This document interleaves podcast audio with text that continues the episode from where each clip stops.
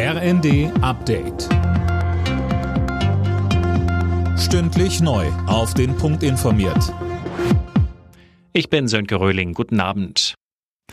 Sozialminister Heil setzt nach dem vorläufigen Scheitern des Bürgergelds im Bundesrat auf einen schnellen Kompromiss im Vermittlungsausschuss. Die Union hatte ihre Zustimmung verweigert. Sie kritisiert unter anderem, dass es zu wenig Anreize für Arbeitslose gebe, einen Job anzunehmen. Finanzminister Lindner sagte im ersten. Wir sollten gemeinsam alles möglich machen, dass das Bürgergeld kommt. Und das Vermittlungsverfahren jetzt ist eine Chance dafür. Und übrigens kann das Bürgergeld ja auch noch besser werden. Äh, ich habe nichts dagegen. Ganz im Gegenteil. Wenn der Arbeitsanreiz größer wird.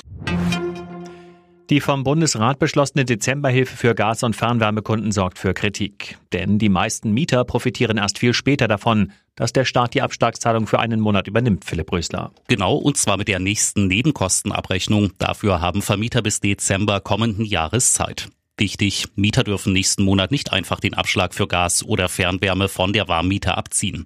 Haus- und Wohnungseigentümer profitieren dagegen gleich. Sie müssen an ihren Gas- oder Fernwärmeversorger im Dezember nichts überweisen. In Istanbul hat es nach dem Bombenanschlag inzwischen über 40 Festnahmen gegeben. Darunter ist auch die Hauptverdächtige.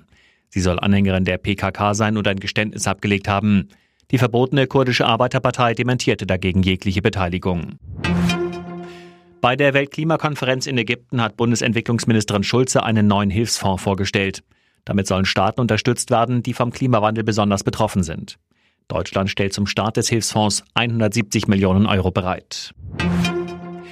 Die NASA hat den Countdown zum Start ihrer Mondmission Artemis 1 gestartet. In der Kapsel sitzen erstmal nur Puppen und sie wird den Mond auch nur umrunden. Eine Mondlandung ist für die Mission Artemis 3 geplant. Eine echte Landung mit Astronauten an Bord wird für 2025 angepeilt. Alle Nachrichten auf rnd.de